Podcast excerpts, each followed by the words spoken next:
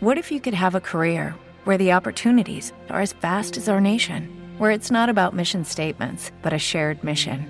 At U.S. Customs and Border Protection, we go beyond to protect more than borders from ship to shore, air to ground, cities to local communities. CBP agents and officers are keeping people safe. Join U.S. Customs and Border Protection and go beyond for something far greater than yourself. Learn more at cbp.gov/careers. Buenos días, tardes, noches. Circle presentes listos para el podcast. Muchas, muchas gracias realmente por haber escuchado a estos dos perdedores nacional e internacionalmente conocidos como Doctor, Doctor Manhattan. ¿Quieren podcast? No los escucho. ¿Cómo? ¿Quieren podcast? Pues aquí tienen su podcast.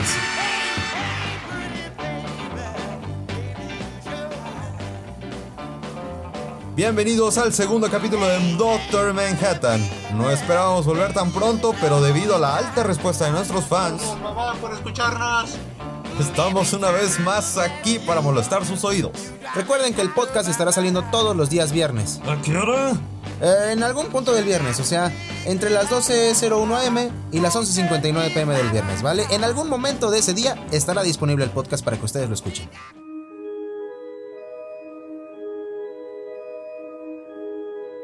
...1964... Recordamos que vamos avanzando por años en este viaje musical. El episodio pasado nos habló del inicio del rock, el jazz en un punto muy maduro y entramos en contexto de la época. En 1964 veríamos levantarse nuevos nombres en la historia como Pink Floyd, The Who o Cream. Que los conocían en su casa. El cuarteto leyenda de Liverpool que empezaba a jugar al Napoleón Bonaparte conquistando toda Europa. Las bases estaban establecidas y los chicos malos solo querían alcohol, chicas y rock and roll. Sí, querían rock. Mucho rock. Demasiado rock and roll.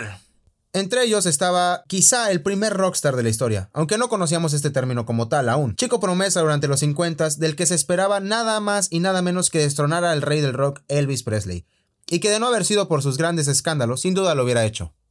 Hablamos del gran, del talentoso, del increíble Jerry Lee Lewis. ¿Quién? Ah, rockerillo wannabe, otra vez tú aquí. ¿Por qué no te vas a escuchar y si sigo algo por el estilo, amigo? Vete, pe- pero, pero allá, allá. Más lejos, por Más favor, lejos, por favor. Sí, Gracias, gracias, gracias, gracias. Adiós. Jerry Lee Lewis, o The Killer, como le conocían sus amigos, era un gran pianista y cantante estadounidense que nació en 1935.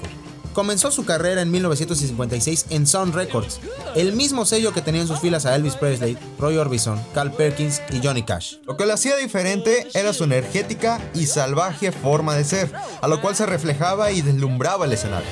Su disco, Live at the Star Club Hamburg, de 1964, ha sido catalogado por periodistas y fans del género como uno de los más potentes y mejores álbumes en vivo de todos los tiempos.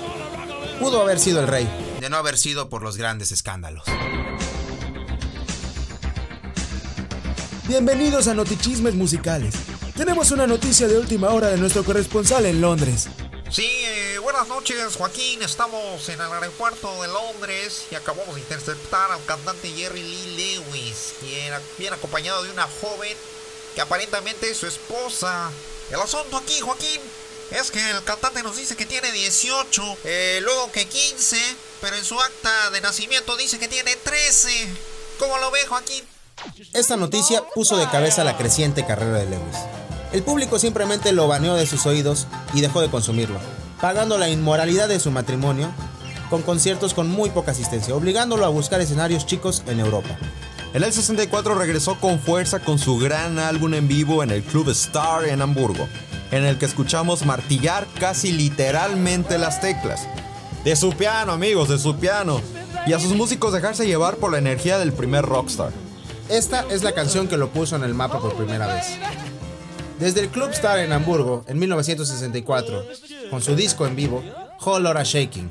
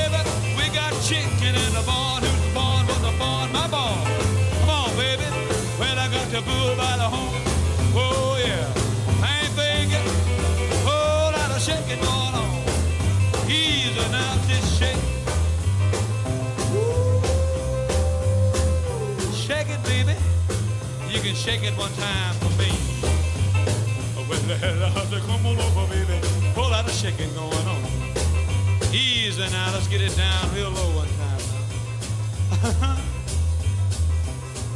yeah. Oh, yeah. I ain't thinking, baby. I got a whole lot of shaking going on. Now let's ease it on down a little bit more. Yeah. Now all you gotta do, honey, is stand it in one little spot. And then I want you to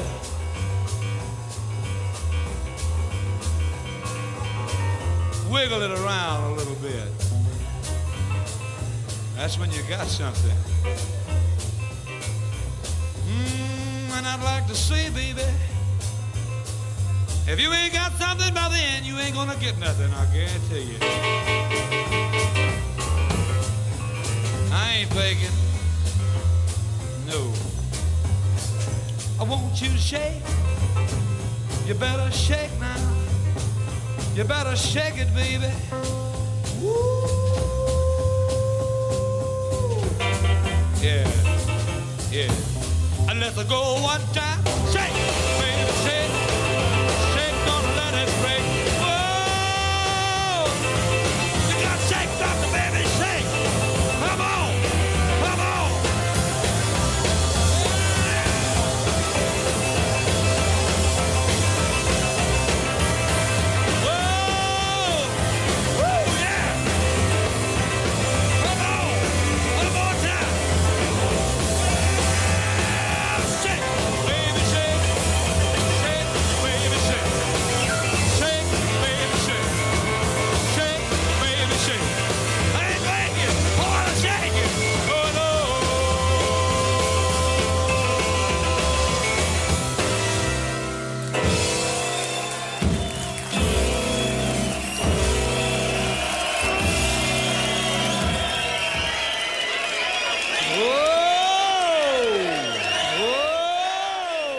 bueno, eso fue Holora Shaking de Jerry Lee Lewis, un gran cantante y pianista que literalmente, Jared, podemos ver la energía ¿no? de la banda. Escuchamos al baterista dando golpes muy fuertes, mucho más fuerte que el rock que veníamos escuchando el episodio pasado o en, en año- años anteriores. Vaya, estamos viendo que tenía el feeling. Como lo decíamos al principio, martillar de una forma tan, tan extravagante y tan, ahora sí que de actitud, las ganas. Literalmente este era, este era el rock and roll. Sí, ¿no? jugaba con el piano de una dejarse forma llevar, dejarse hipnotizar por el ritmo, eh, por el baile, por las chicas y por el- la euforia de estar en el escenario. Literalmente es alguien que eh, escuchamos el disco completo si ustedes tienen la, la- La la- posibilidad. la posibilidad, escúchenlo. Es un disco mucho más rápido, mucho más fuerte que todos los álbumes de rock and roll que hemos escuchado. Porque recordamos que el rock and roll pues es para bailar, está el twist y esas cosas. Pero escuchamos a, escuchamos a Jerry Lee Lewis y escuchamos a alguien que realmente está dando golpes, golpes en el escenario a su instrumento y la banda lo va siguiendo, va detrás de él y va con todo. va- hasta pareciera que en la grabación yo siento que el escenario se va a venir abajo de tanto, de tanta potencia y tanta energía que tiene la banda completa. Y es que eso es lo que marcaba Jerry Lewis. Ajá. Hay que tomar en cuenta que tomaba muchas jugarretas a lo que después vamos conociendo como el rockstar, que también lo hemos mencionado. Y sumado a ello, las, los problemas Ah, bueno, personales que tuvo tenía. varios problemas y escándalos. O sea, él pudo haber sido un grande porque esta, este disco no nos dejará mentir, esta canción no nos dejará mentir. Es alguien que realmente puso los decibeles hacia arriba, Claro, que era lo que claro, necesitaba el claro. rock, ¿no? Los decibeles arriba, la fuerza, la pasión. Pero bueno, el escándalo, primeramente el escándalo que tuvo con su esposa al casarse con, con pues su tercera esposa fue su prima.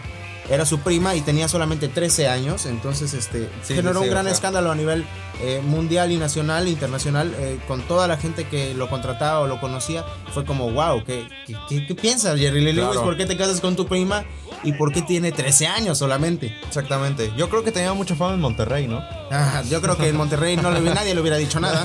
Era, uh, le hubieran puesto un monumento ahí. Eh, Tal vez eh, el, el norteño más El norteño. norteño, norteño. Pero bueno, también, o sea, también su familia era tildada de problemática porque tenía, tenía un primo que era evangélico, era, era, era una persona de la iglesia, pero Claro. también tuvo sus escándalos. sus aires. de- Ajá, tuvo sus escándalos, eh, tuvo algunas cosas con alguna prostituta alguna vez, algo así, fue descubierto y era de estos predicadores de televisión que fueron muy famosos a nivel eh, nacional, tal vez en los Estados Unidos. Y pues la familia fue tildada de problemática como tal, ¿no? Este, la Qué fa- bonita familia, diría, diría por ahí un comediante. Qué bonita. Qué bonita familia. Bueno, pues sí, esa, Sí, esa es que tenían de carácter fuerte. Tenían carácter muy fuerte, pero bueno, eh, los escándalos solamente los hicieron salir más adelante Claro. porque se juntaron estos primos, se volvieron músicos de sesión de gente como Van Morrison y cosas así. Pues ahora vemos este disco en el que regresan y regresan con fuerza, con destreza. Eh, la banda, la banda con la que toca se llama The Nashville Teens. Era un grupo eh, conformado de varios músicos ingleses. Entre ellos estaba el baterista de los Animals, que formaron parte de, este, de estos músicos de sesiones y grabaron con grandes celebridades. Pues el- la más grandiosa fue eh, Jerry Lee Lewis en, el- en este disco en el 64, ¿no? Pero fíjate que hay que entender un poco el contexto de qué se había presentado en ese lugar.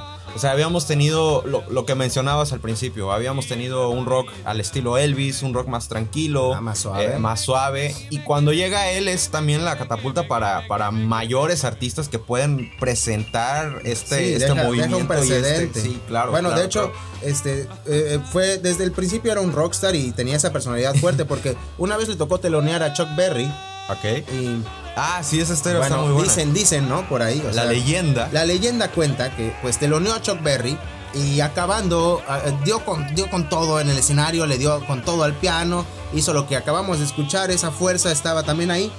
Y después de telonear a Berry acaba, incendia el piano en llamas, o sea, lo, lo- lo- lo incendia eh, en 1960, 50.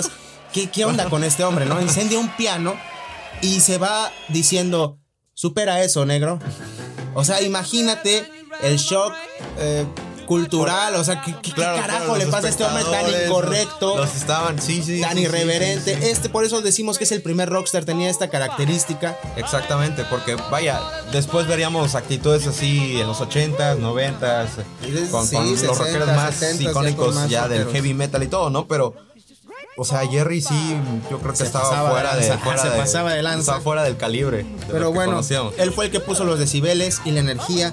Pero había algo que hacía falta. Y Por cierto, si quieren saber más de Jerry Lee Lewis, está la película biográfica Great Balls of Fire. Búsquenla Buena. y esa es su vida. Van a saber un poco más de él. Pero como decíamos, él dio la energía, el volumen, pero hacía falta algo que la juventud necesitaba en ese momento. Las guitarras. En este mismo año, la banda inglesa de Kings debutaría con un disco que se volvería un clásico. El álbum con el mismo nombre que la agrupación mostraba la misma fuerza y estridencia que acabábamos de oír en la canción anterior, con una pequeña diferencia. Guitarras eléctricas muy saturadas. El cuarteto integrado por Pete Quarf, Dave Davis, Ray Davis y Mick Avery dio justo en el clavo con este sonido. Ese sonido que Davis conseguiría al frustrarse y aburrirse tanto del sonido de su guitarra que terminaría pasándole una navaja al cono de su bocina, consiguiendo así el sonido que definiría el porvenir del rock. Esto es The Kings con el disco Kings y la canción All Day and All of the Night, con esas guitarras sucias que tanto nos gustan.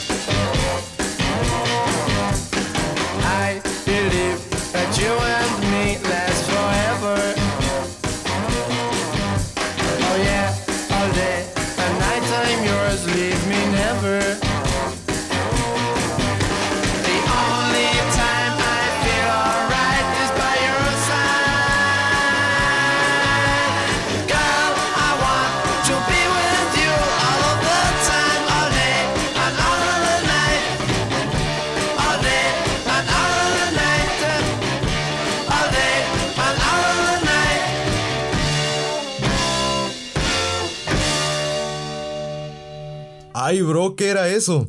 Pues ya ves, ese es el sonido que caracterizaría el rock and roll en los siguientes años. Esas guitarras eh, que estaban saturadas, ya vimos que era porque Davey se aburrió, le pasó una navaja al cono de su bocina y consiguió ese sonido y dijo, este es el sonido que quiero. De veras creo que debemos decir que The Kings es, es el parteaguas también para lo que vamos conociendo actualmente, porque tiene muchos rastros y, mu- y muchos matices que actualmente escuchamos en el rock o lo que después se convertiría también en alternativa, indie, lo maneja muy bien The Kings y lo va transformando hasta un álbum muy peculiar que vemos más adelante en los años.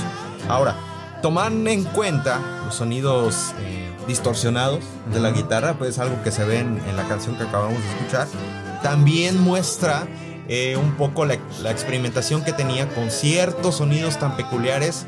No sé si de sintetizadores, pero daría también ahí unos, unos, unos muestros medio raros. Sí, tenían ahí cosas de fondo, Sí, algunos sí, sí. teclados, nada más para hacer el, el colchón, pero pues eh, lo que los puso en el mapa del rock como tal y de toda la historia fue el encontrar ese sonido. El sonido de las guitarras que definirían, pues definirían al rock and roll después. Todo el rock, como decías, el rock que escuchamos moderno, viene gracias a que Davis hizo esta falla en su amplificador, ¿no? Pero recordemos, como decías, este es el primer disco. Y nada más con este primer disco se volvieron un hitazo y dieron de qué hablar, más que nada por su sonido nuevo. Pero, pues los Kings son mucho más que esto. Los Kings son mucho más que You Really Got Me and All Day and All of the Night. Los Kings tienen discos muy grandes, eh, por ejemplo, el Lola versus, Lola versus Power Man and the Money Ground parte 1 Parte 1. que es muy largo, pero Bueno, realmente, realmente estos son discos, o sea, la banda nada más la presentamos por este, este gran indicio histórico de mostrarse con las guitarras saturadas que definirían al rock and roll. Pero la banda sigue madurando, la banda sigue caminando y la banda al final termina dando de qué hablar más que nada por su música. Sí, una gran banda. Creo que es altamente recomendable. Su primer álbum, vaya, tiene muchos clásicos. Generaron clásicos realmente. Claro. Eh, este que acabamos de escuchar es uno de ellos. Eh, You Really Got Me, que la han covereado gente como Van Halen, Exactamente. este, grandes guitarristas o, o- o bandas es- de rock. Y yo creo que también es una de las, de las representativas, ¿no? Cuando- Claro, cuando es- hablamos de yo creo rock and roll y escuchamos eh, You Really Got Me, Sí, ¿no? sí, y sí. esa es la que Esa te es la deja en- ensimismado con, wow, yo quiero sonar así, quiero el salvajismo de una guitarra así. ¿no? Hay, hay- hay solos, de hecho hay buenos solos también aquí. Entonces, eh, eh, decíamos, este es el parteaguas, porque nos presenta un nuevo sonido, nos presenta un nuevo camino del rock, pero bueno, ellos también lo caminaron y terminan volviéndose mucho más eh, maduros como banda y entonces se vuelve una banda muy recomendable desde su inicio hasta su final. 1965 En este año, la música presenciaría varios de los más grandes cambios estilísticos de la época. En el rock, bandas como The Who, Rolling Stones empezaban a hacerse de un buen nombre. Mientras que en el jazz, el rhythm and blues y el soul, veríamos a grandes cantantes como Otis Redman, Sam Cooke y Marvin Gaye, así como grandes mujeres como Aretha Franklin y Nina Simone. Pero es sin duda el disco A Love Supreme de 1965 de John Coltrane que nos daba algo nuevo y fresco. Un disco que trata de espiritualidad, búsqueda personal de pureza de John Coltrane, acompañado por su fiel pianista McCoy Tyner y su base rítmica representativa con Garrison en el bajo. Y Elvin Jones en la batería. Grabarían uno de los discos más importantes del jazz y la música en general. Un disco que se vuelve un mantra para toda aquella alma en busca de algo más allá. Esto es A Love Supreme del disco A Love Supreme de 1965 de John Coltrane.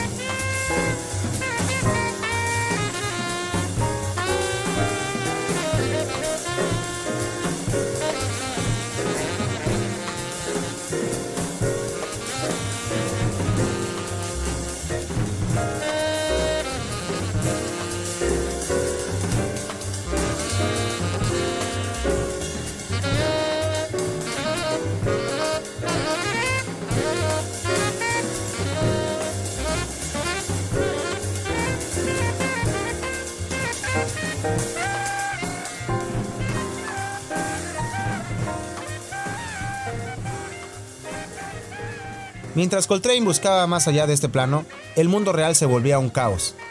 Más que nada para la gente de color, pues había injusticia creciente y hasta asesinatos contra gente inocente. Niños y mujeres que solo por nacer con un color de piel distintos lo pagaban caro. Todos lo sabían, pero hablar de ello, incluso entre la misma comunidad negra, era mal visto, siendo mejor callarse todo. Entre la muchedumbre aparecía una mujer. La gran emperatriz Nina Simón. Harta de sentirse arrinconada y en silencio, usa el escenario y sus habilidades musicales y una voz que conmovía hasta hacerte llorar o te envolvía en furia hasta hacerte rabiar. Cantante singular y con educación de música clásica, encontraría entre el caos una sonrisa al cantar el dolor de su gente en los más grandes escenarios de Estados Unidos. Con ustedes, Nina Simón, en esta canción que se llama I Feel Good, y vaya que me siento muy bien al escucharla. Birds flying high, you know how I feel. Sun in the sky, you know how I feel. Breeze drifting on by, you know how I feel. It's a new dawn, it's a new day. It's a new life for me, yeah. It's a new dawn, it's a new day. It's a new life for me. Ooh, ooh, ooh. I'm feeling good.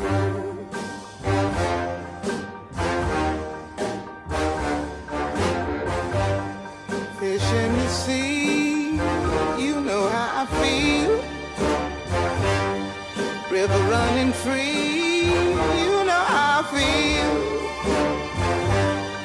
Blossom on the tree, you know how I feel. It's a new dawn, it's a new day, a new life for me, and I'm feeling good.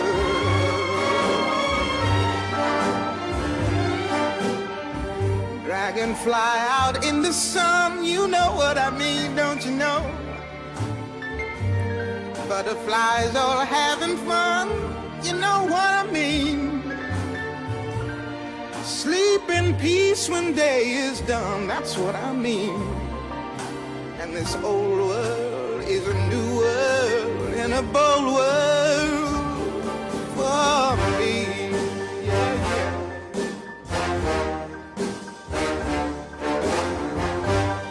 Stars, when you shine, you know how I feel. Scent of the pine,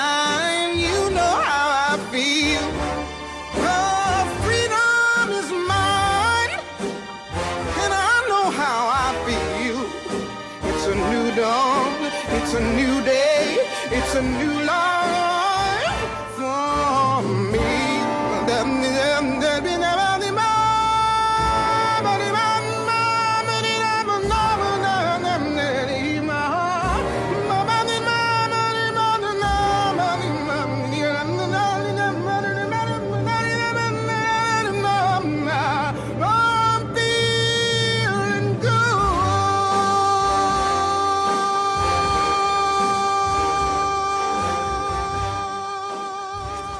Pues esto ha sido Nina Simone y John Coltrane. Ay Dios, qué buenas rolas. Sí, son muy, muy distintos. Eh, hablábamos de que Coltrane pues tiene una búsqueda por la espiritualidad, por la trascendencia, por algo más allá, ¿no? De este mundo. Entonces tenemos esta dualidad, un, un hombre que habla de Dios, un hombre que habla de, de lo que hay más allá y una mujer que habla de lo que hay aquí y tiene la fuerza para y el coraje para enfrentarse a los problemas de pues del mundo real. Vaya cómo se combinan los dos. O sea, es- estamos tocando el tema en que Coltrane mencionaba o, o hacía ciertos mensajes para tratar de llegar a la espiritualidad y a la Sí, pues. búsqueda del sentido de la vida, ¿no? Claro, hablamos de A Love Supreme, un amor supremo. Que, que- que que, bueno. es, que es el, el álbum. Y pues Nina, lo contrario, Nina estaba muy ensimismada con lo que estaba pasando en este mundo, con lo que estaba pasando en su tierra, con lo que estaba pasando con su gente. Y pues ella era la voz de, terrenal, ¿no? La voz del pueblo, eh, la voz de los abusos, la voz, la voz de, los de los asesinados y de, y de todo esto que estaba pasando con la comunidad de raza negra. Y creo que valdría mucho la pena mencionar la vida personal que Nina Simón en su momento tuvo.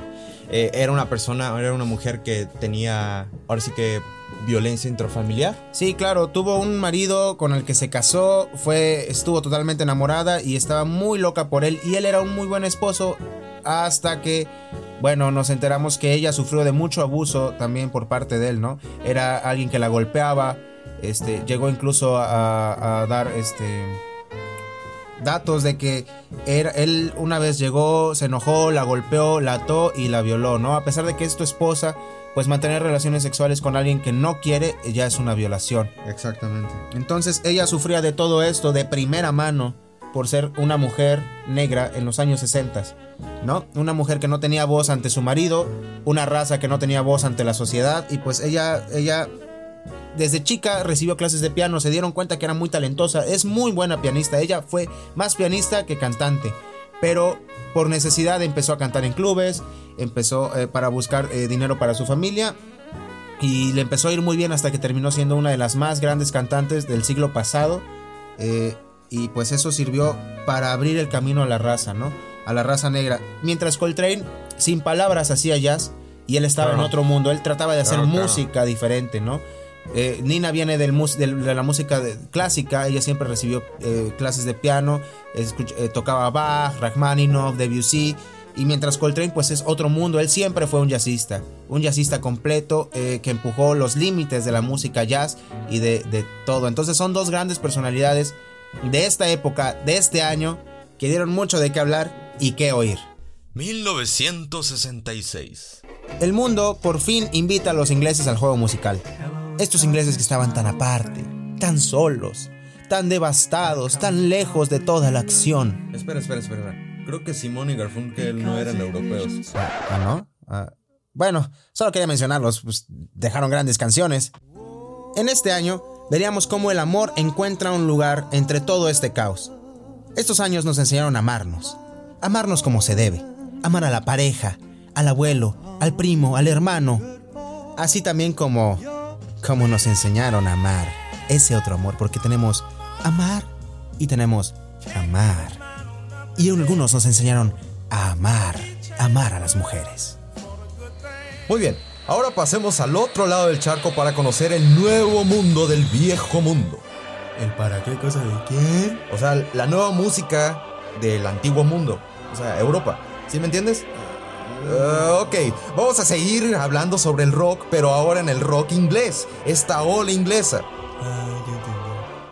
La música, y concretamente el rock, explotaría y nos traerían un sinfín de grandes propuestas desde Inglaterra. Los Rolling Stones lanzarían el cuarto álbum llamado Aftermath, el primero con únicamente composiciones originales. La ola inglesa tomaba fuerza. The Animals lideraba las listas con House of the Rising Sun. Monkeys con Believer, una canción que escucharíamos después entonada por el burro de Chuek. Y obviamente los Beatles, que se llevaban todo, todo se llevaban los ingleses. Pero bueno, a pesar de los grandes esfuerzos de los ingleses, había una banda norteamericana que estaba dando de qué hablar. Los Beach Boys. En 1966 veríamos por primera vez Pet Sounds, el onceavo disco de la agrupación. Muy distinto al rock and roll y el surf que venían manejando como su sello. Este disco muestra más introspección en las letras y música mucho más compleja. Todas las composiciones y arreglos son de Brian Wilson. Las armonías vocales complejas, los instrumentos extraños y los sonidos no convencionales como botellas y timbres o animales fueron parte de la grabación. El disco dio un impacto en la música pop al crear un sonido rico e inusual en la música de la época. Brian Wilson, inspirado por el grandioso Robert Soul de los Beatles, se dedicó a hacer música sin cansancio, tratando de hacer algo mucho mayor que los ingleses habían hecho. El Pet Sounds fue un disco que rompió géneros, ya que se basó mucho más en hacer música nueva y diferente, uniendo un poco de todo, siendo así una obra muy diferente a las que conocíamos durante toda esta época. A pesar de que la música es bellísima y hermosa en muchas de las canciones, las letras de Brian Wilson tendieron a ser muy tristes. Esto es I Just Wasn't Made for These Times de 1966 del disco Pet Sounds. I keep looking for a place to fit in where I can speak my mind. And I've been trying hard to find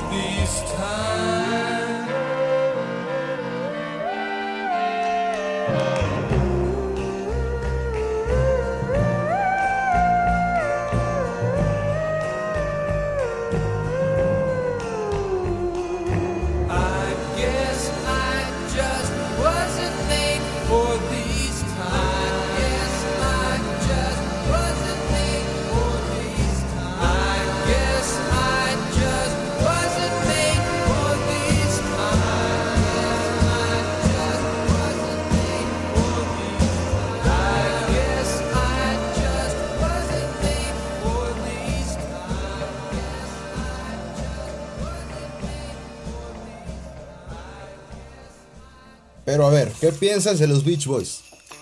Pues siempre estuvieron a la sombra de los ingleses, más que nada de, de los Beatles. Y eso era obsesión de Brian Wilson, ¿no? El, el compositor. O sea, él, él le encantaban y cada que sacaban algo nuevo se quedaba así de... ¿Qué onda? ¿Qué onda? ¿Qué podemos hacer para ganarle a estos imbéciles? ¿Qué podemos, qué, qué podemos hacer nuevo? ¿Qué podemos meter? ¿Qué, qué, qué cosa nueva podemos hacer? ¿Cuál será nuestro nuevo truco? Y pues siempre estuvieron a la sombra de ellos, pero esta competencia tan eh, sana o insana que tal vez tuvo Brian Wilson consigo mismo y los Beatles lo ayudó muchísimo a salir adelante, a componer cosas muy, muy nuevas, eh, muy modernas para la época, o sea, cosas que nadie esperaba escuchar y realmente fue... Este disco fue un boom porque demostró que había un nivel compositivo excepcional en los Beach Boys y se alejaron pues del rock and rollito, el rockabilly, el surf, que pues era divertido, pero pues ah, ya había abarcado mucho de la época y era siempre lo mismo, ¿no? Entonces eh, este disco fue un parteaguas completo, renovó la armonía, utilizó cosas de música clásica, del jazz, que también estaba al fondo, tomó eh, elementos nuevos, usó theremins, los theremins son estos este, instrumentos, entre comillas, que generan un sonido y solo, eh, un sonido... Ah, tienen que escuchar el disco. Es, es un Es sonido casi, peculiar, casi alien, ¿no? es un sonido sí, casi sí. Y que solamente la gente con oído absoluto puede tocar porque pues no, no hay trastes, no hay teclas, no hay nada, se maneja con vibraciones y Fíjate que de los primeros, yo creo que cuatro segundos de la, de la primera canción del álbum se siente. O sea, Ajá. también algo que cuenta la leyenda es que Pet Sounds, vaya, le dio la locura de, a Brian Wilson. Es que pobre. Se, se obsesionó mucho con. es que también tenía muchos trabajo, problemas sí, mentales, sí, o sea, tenía realmente problemas. tenía problemas de depresión y esquizofrenia y pues clavarse con el- el- una competencia imaginaria con los virus, o sea, lo hizo deprimirse mucho también porque, o sea, los virus tenían, venían encaminados, venían encarrerados y nada los paraba. Claro. y, Cada canción que sacaban era un hit. ajá, y Brian Wilson pues no, no sabía ni qué hacer, ni si, cómo hacerlo. Y si lo tomamos en cuenta, Pet Sounds eh, eh, fue también el, el cambio radical de los Beach Boys. Pero sobre todo porque también tenían la necesidad de hacer un cambio. O sea, como que ya se habían quedado y se habían perdido un poco en, los, en sus trabajos anteriores. Hay que tomar en cuenta que Pet Sounds es su álbum número, ¿qué? El onceavo, es el onceavo. Imagínate, güey, 11, 11 álbumes. Yo creo que de los más representativos que habíamos mencionado en su momento, que inician en los 60 fue Surfing USA Ajá, y Surfing Safari, Sur- Safari. Surfing Sa- Safari. Sus dos álbumes más icónicos, ¿no? Por así Sí, decirlo. son los en primeros y Pero después. la onda, la gente les gusta, el Exacto. estilo californiano de vivir en la playa, estar con las chicas y todo eso, pero como Pero llega un punto en el que se fueron como que perdiendo y se fueron olvidando. O, o se mantenían, pues, digamos, pero ya no al estatus. Pues que ahí, ahí es donde sea. entra el deseo de Wilson y de decirle a la banda, oigan chicos, ustedes sigan tureando, Exactamente. salgan, toquen, yo Y no yo voy a hacer eso, yo me voy a esto". quedar en la casa porque tengo ganas de hacer algo nuevo, algo diferente, ¿no? Ustedes vayan y pásenla bien con el surf y el rock and roll, yo trataré de hacer música nueva para darle en su Mauser a todo lo que está haciendo The Beatles con Robert Soul y todas estas cosas, ¿no? Entonces por fin vamos a... De hecho, eh, él decía, le decía a su esposa y a sus amigos, estoy a punto de hacer el, el disco de rock más grande de la historia, Se porque quería, ajá, se se obsesionó obsesionó. por grabar, por hacer algo nuevo y realmente lo hizo, fue algo muy, muy grande que... eh, Que sí revolucionó un Sí poco, revolucionó, pero oh, miren, la fama es una cosa y la calidad y la revolución es otra Claro. tenemos en la fama, en la punta, como habíamos dicho con Elvis, eh, que no, o sea, no representaba todo lo que estaba pasando en la época. Y los Beatles fue lo mismo. Los Beatles estaban hasta arriba, estaban al tope, todos los conocíamos, estaba la Beatlemanía con todo. Pero eh, Pet Sounds Beach Boys y muchas agrupaciones más comenzaron a hacer un trabajo para tratar de destronarlos, cosa que no consiguieron, pero eso mismo nos dio trabajos muy particulares y que han cambiado la historia. O sea, ya con los años la gente volteó atrás y se dio cuenta, oye, este disco no lo oí en su época, pasó, estaban, estaban eh, con otro disco, estaba yo en otra onda, y ahora que lo oigo me doy cuenta, wow, qué discazo. Entonces, mucha gente empezó a hacer eso y ahorita Pet Sounds es uno de los discos más grandes de la historia por el momento en el que salió y por cómo cambió lo que se estaba haciendo. Pues bueno, a momento, a momento de A llegar- momento de llegar a una conclusión y una despedida. ¿Qué concluyes, Luis Ángel? ¿Qué concluyes después de todo lo que hemos escuchado? Hemos, hemos hecho un recorrido y se lo recordamos, hemos hecho un recorrido desde 1960 ahora hasta 1966. Solo llevamos seis años. Seis años. Y ha sido demasiada música.